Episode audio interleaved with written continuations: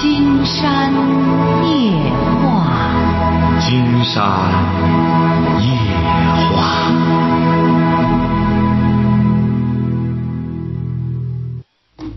晚上好，听众朋友，我是您的朋友金山。喂，您好，这位朋友。哎，你好，金山老师。哎，我们聊点什么？那个，我简单说啊，我今年三十五岁，嗯嗯、再婚呢，带着我的一个女儿，啊、现在和现在的爱人呢，也有一个女儿。嗯一开始呢，就是我们一开始结婚的时候就商量着，就是要个我们的孩子这样的。嗯、现在呢，不知道什么原因，他身体上也稍微有点异样吧。现在从心理上就什么都不要了，嗯、就不要这孩子了。我现在嗯，权衡在就是我和我的老人之间。我的老人可能我的父母都在吧，然后有点封建的气息，就特别想要个孙子。现在呢，嗯，我的爱人，现在的爱人，我们非常相爱，但是他就是不要这个孩子，身体也有一些，呃，嗯身体上的问题。你俩不是又生了个女儿吗？没有，我带着我的女儿和他带着他的女儿。哦，他带他女儿啊。现在呢，我非常困惑，就是我到底是，啊，是我的爱情呢，还是我的父母？我现在非常的苦楚。这个，我觉着能和我的爱人现在和呃我家四口过得挺好的吧，然后我就觉着父母的话是一个。您对象多大了？呃，他比我大两岁，三十七岁。是，您是农村的吗？呃，我不是，我们都是市区的。都是，您是哪儿的？呃，就是我是我就是济南西边的，济南西边这边。呃，我老家父母都是在农村过来的，他所以他这方面气息挺浓重的。那这这个女的是哪？你这二婚的对象是哪儿的？呃，他就是济南市的，市里的。哦，啊，对。我现在那人家 问题是，他指定他这个观念和你不一样。你俩已经两个孩子了，你说再生，他的确他还都三十七了。你再生的话，说白了，身体再有点问题的话，可得遭个大罪儿。是啊，我也是这哎么想。嗯，确实挺疼惜的。嗯，现在我就是矛盾这问题。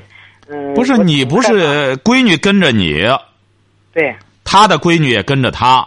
对对对，哦，嗯哎呦，我竟然觉得您现在您是干嘛的呢？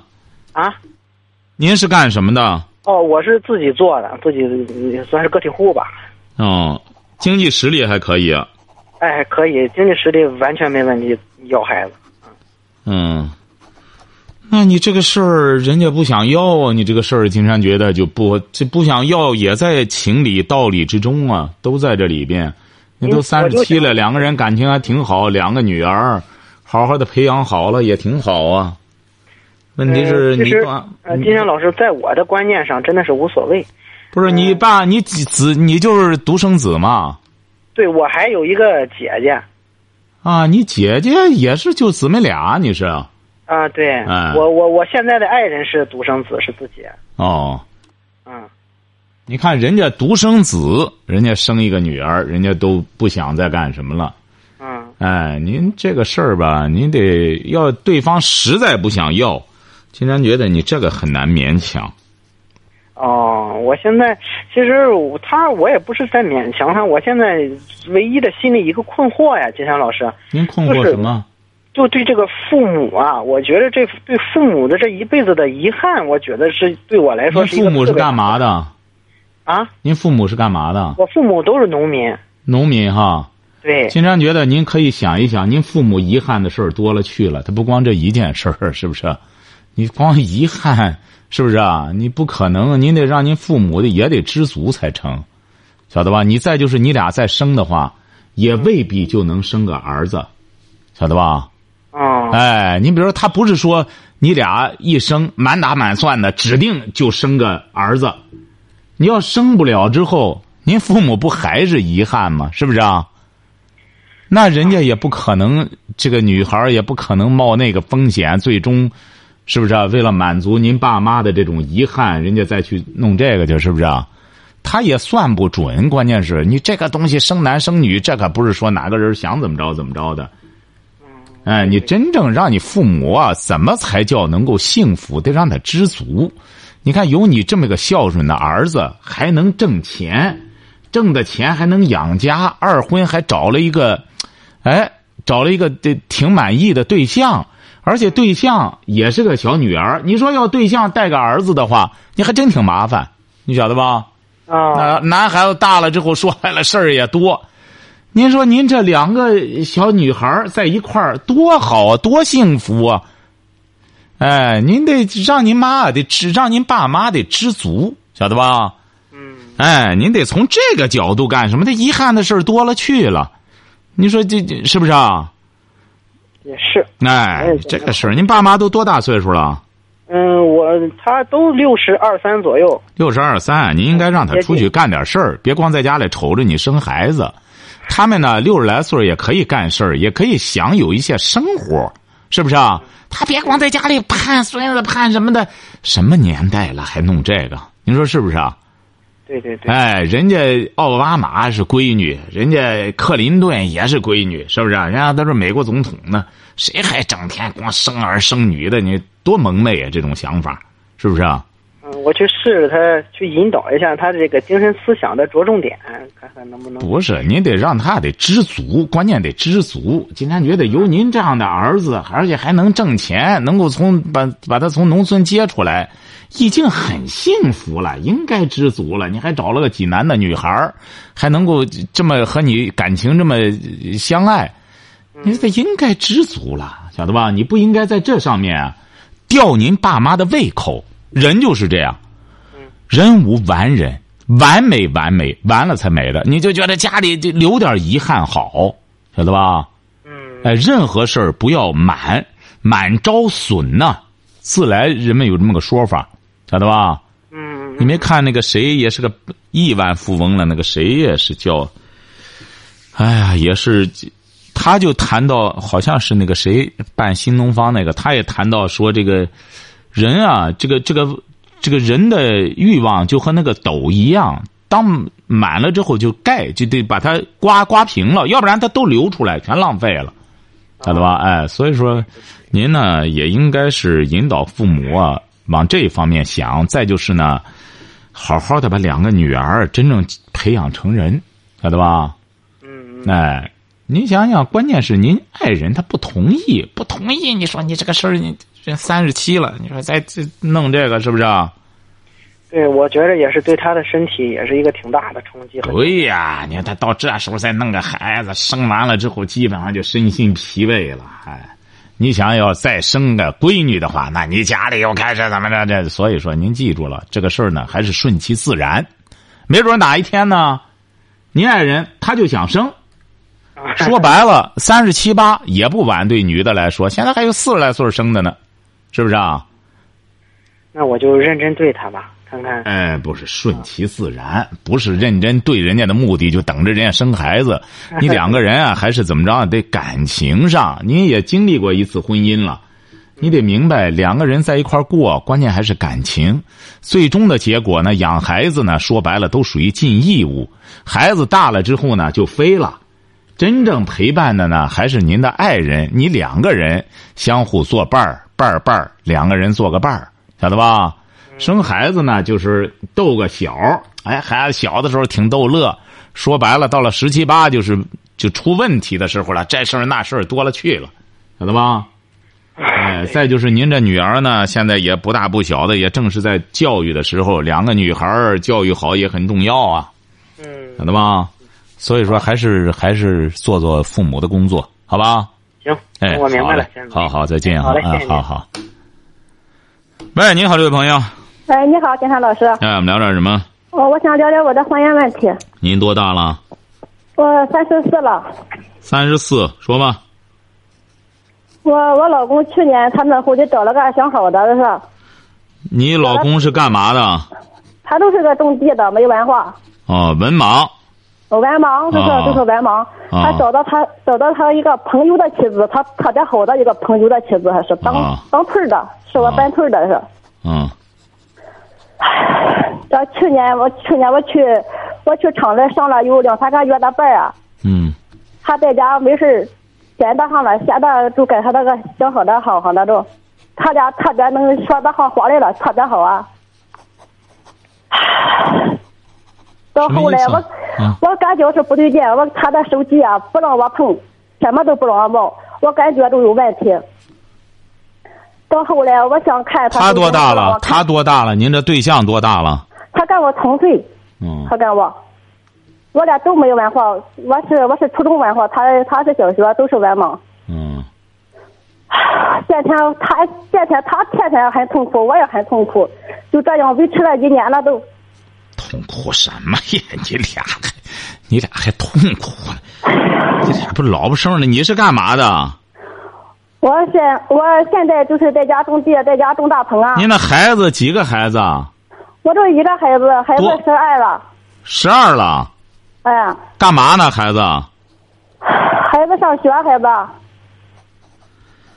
你俩就纯属于吃饱了撑的，你知道吗？你还痛苦呢。我感觉他就吃饱撑的。哎，你俩还痛苦呢，还不是还他吃你也吃饱撑的，你还痛苦呢？你说你有什么可不是？你天天他天天在那发的来气我，这天。你有什么可痛苦的？他在外边也说白了就是鬼混。你说人家说朋友之妻不可欺，他还和他朋友那个对象两个说白了，指定也都是文盲，在一块就是鬼混。啊，对他归还，他就他觉得特别的好啊。他那段时间他对我特别的好，对我我想干什么就干什么，对我特别的好。他说就是我知道了以后，他会叫我痛苦一辈子的。后来我看他那手机啊，我看着他。拉倒吧，拉倒吧！你俩说白了就不该有手机。说白了，有手机到你们手里，说白了偷鸡摸狗，你看就弄这。对呀，我看到他的手机以后，他知道我知道他的秘密了。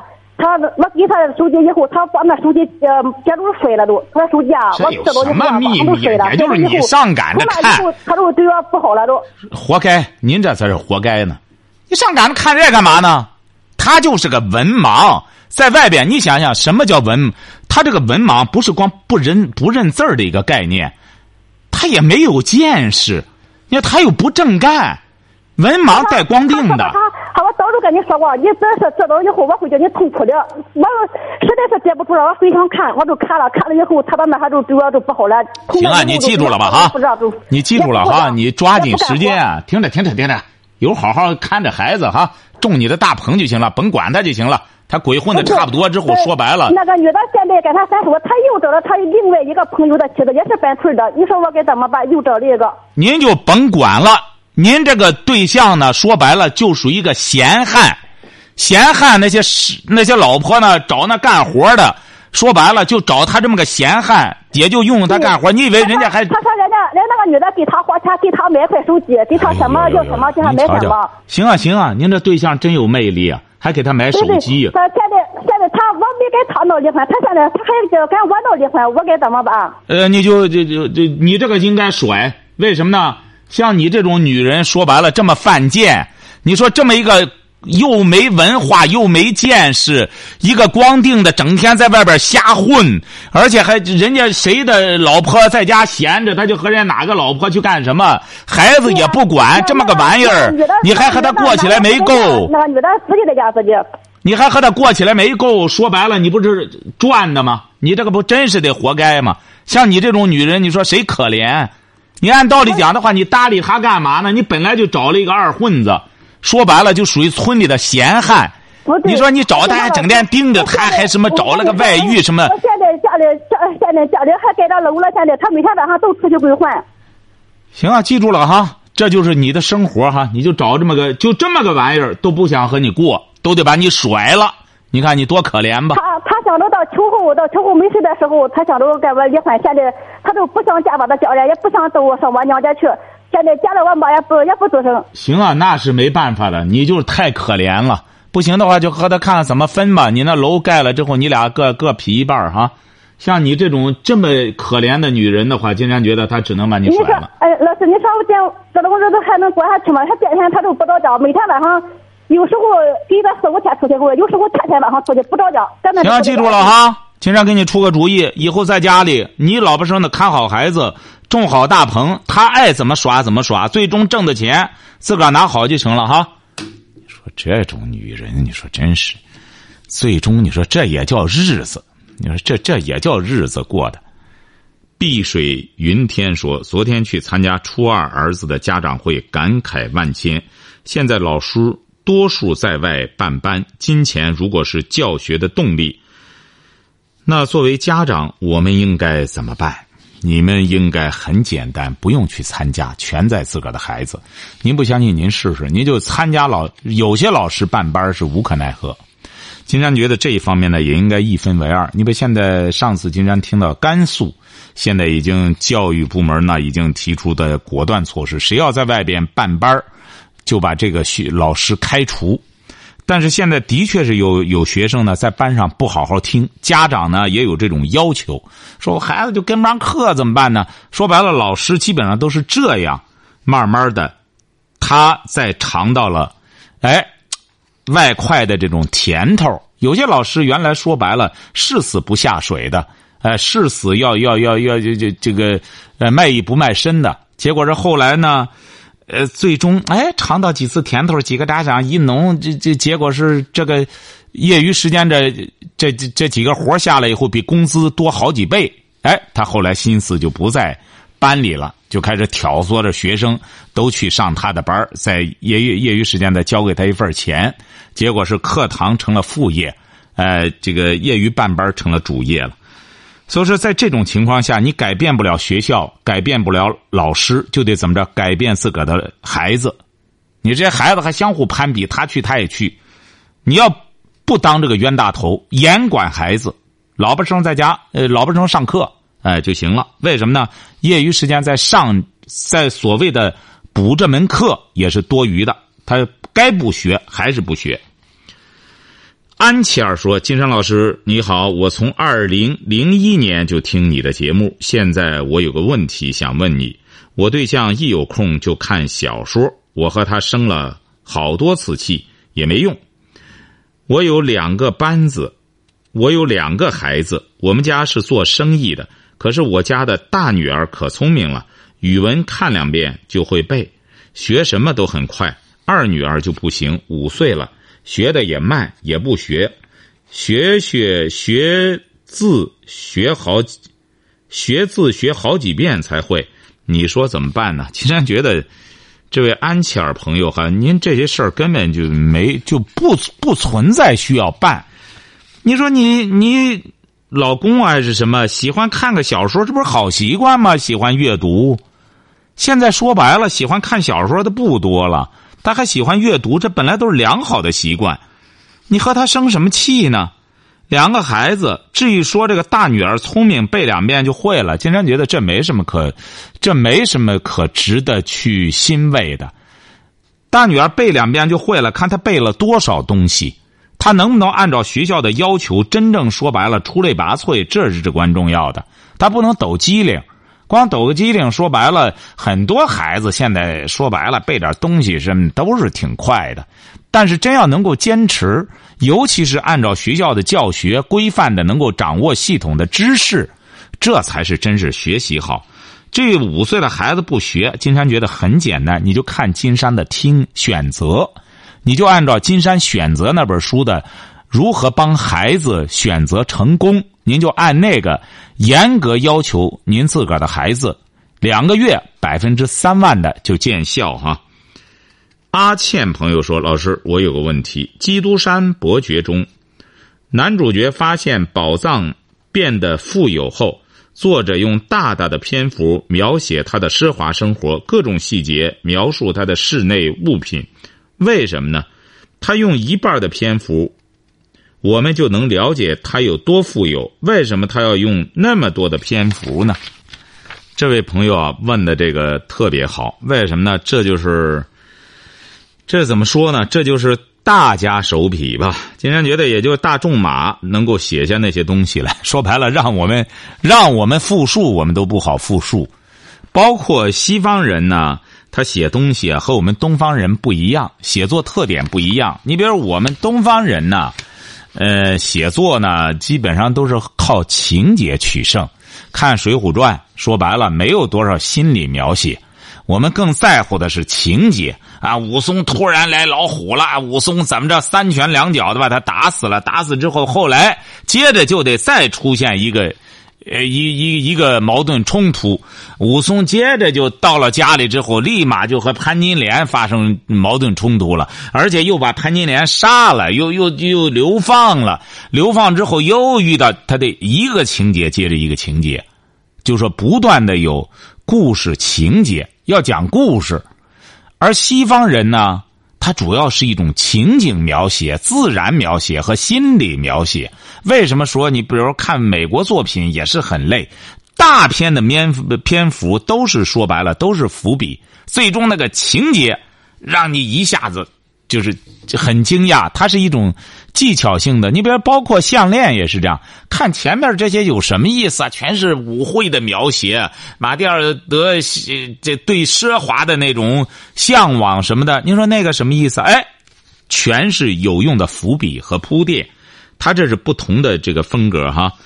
还有一杯茶，说我是两个孩子的妈妈，女儿十三岁，儿子六岁，和老公一块儿做生意，结婚十四年了。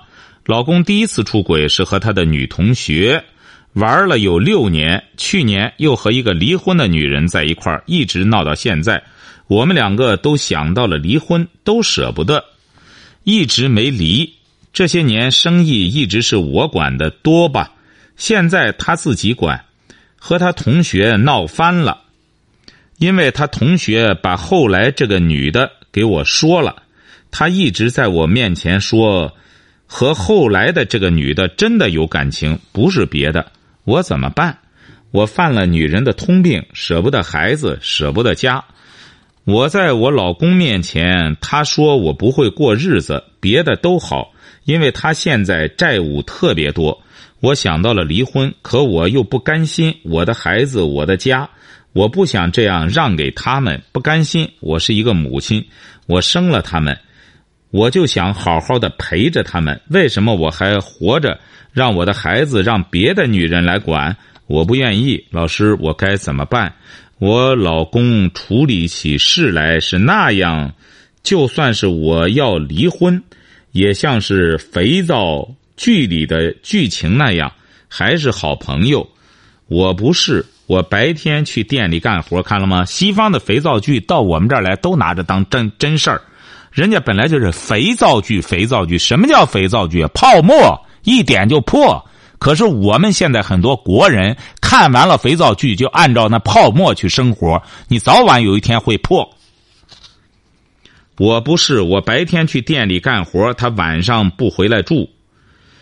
我不想去店里了，我想自己我自己干点什么。老师，你说我这样行吗？这些年自己没干过什么，到头来什么都是他的。这次也想逼自己一把。老师，我出去自己干点什么？这一步能走吗？嗯，金山觉得这才真是吃饱了，真是闲的没事干了啊。您说。家里这样，您说这位女士一儿一女，你不好好的把心思放到孩子身上，整天吃这些醋，整天又要自己干什么事业？你的最大的事业，你最应该干的事业，就是把这两个未成年的孩子，让他们接受良好的教育，不是说把他们养大，养大太容易了，你不用养大，有的是能把他们养大的，关键。你得监督着他接受良好的教育，你该干的活就是现在要尽这个责任。就是你老公说白了，在外头十个女人，你他不尽责任了，你更该尽这个责任。现在金山这样说的时候，可能会有个别女性会觉得：“哎呦，金山老师，您这是不是这这太偏向男人了？”我们女性朋友，你设身处地的想一想，你要是这个角色，你该怎么选择？你出去干事业去啊？有什么事业可干？这个世界上还有需要你干的事业吗？你最大的事业就这俩孩子。有些人想干，没这事业。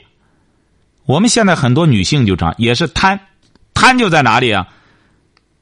既一开始不当贤妻良母，老公一旦出轨了，这就开始吃醋闹。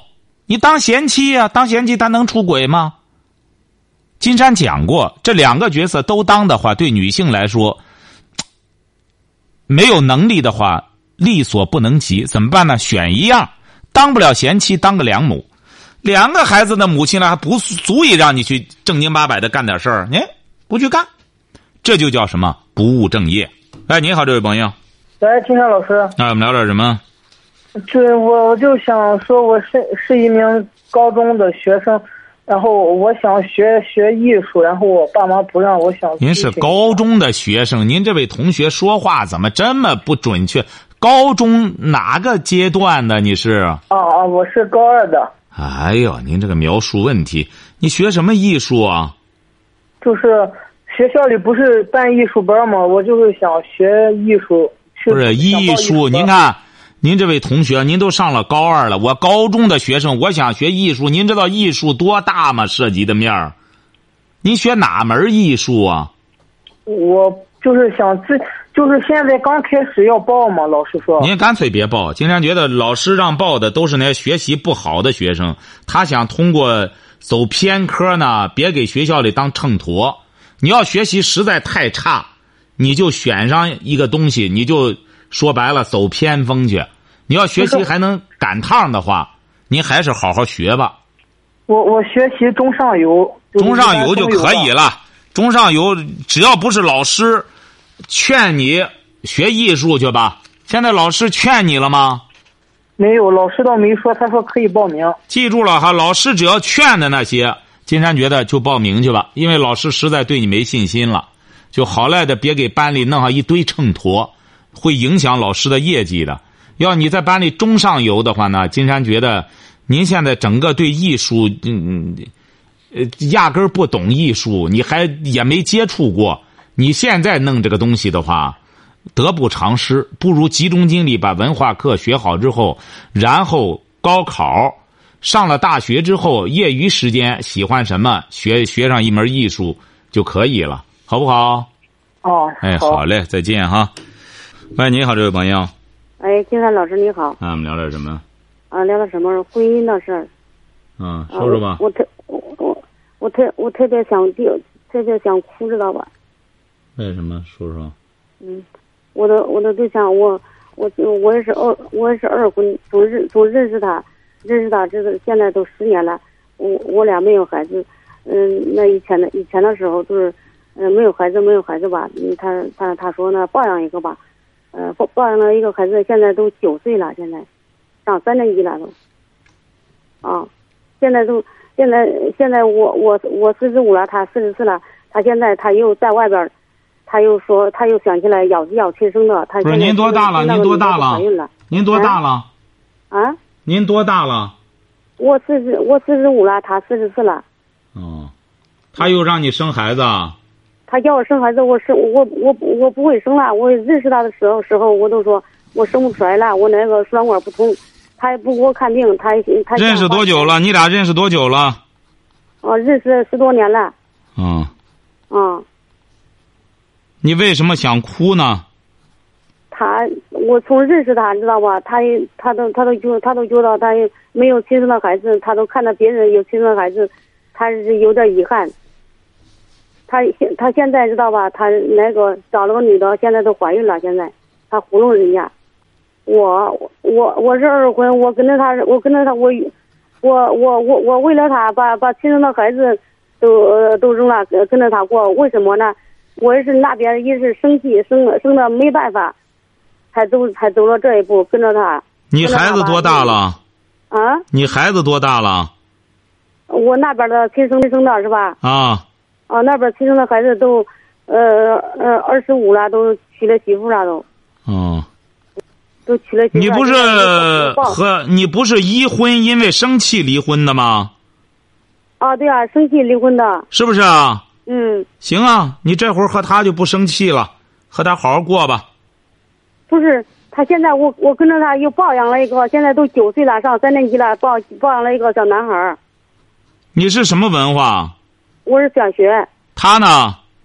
他小学二年级。你前夫呢？我我前夫他那个他我前夫他他在那边呢，他那他也找了对象，他现在。你前夫是什么文化？他他是小学。嗯。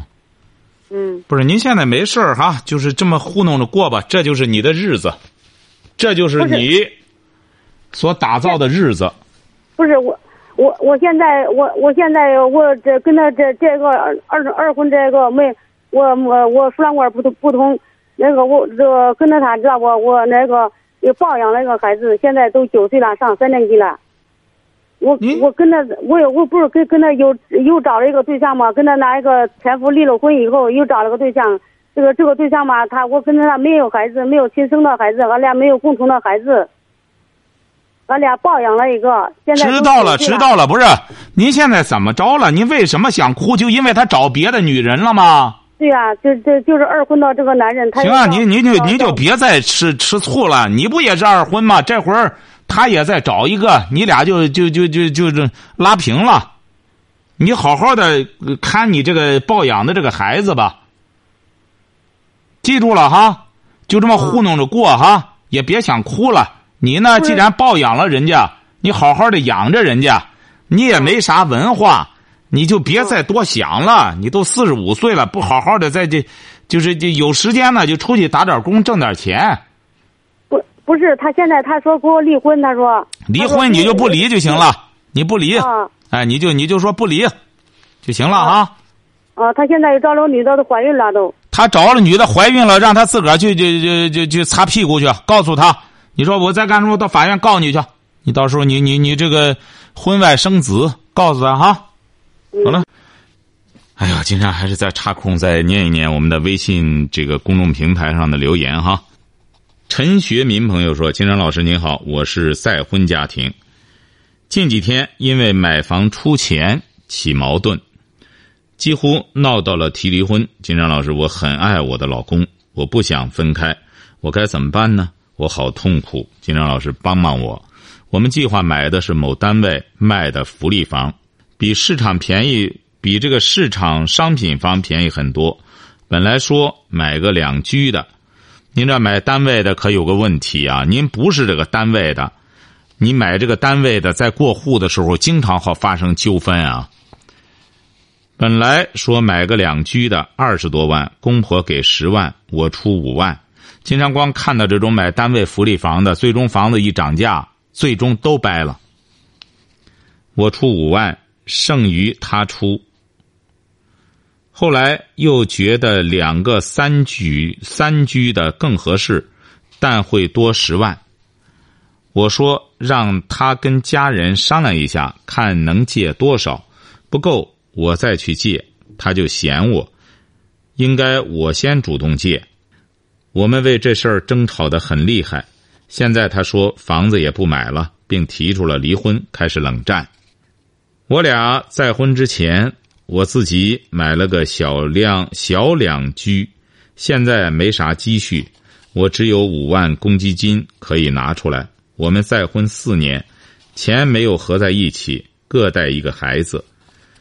我俩两地分居，周六日他回来，孩子我带。他给自己的孩子出生活费五百元，他没有房，这是第一次买。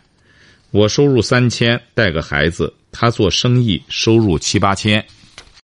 竟然觉得这个事儿也没啥事儿啊，现在都是在火头上，记住了就别提买房子的事儿了哈。竟然觉得你们这个房子千万别买了，这么个借钱法。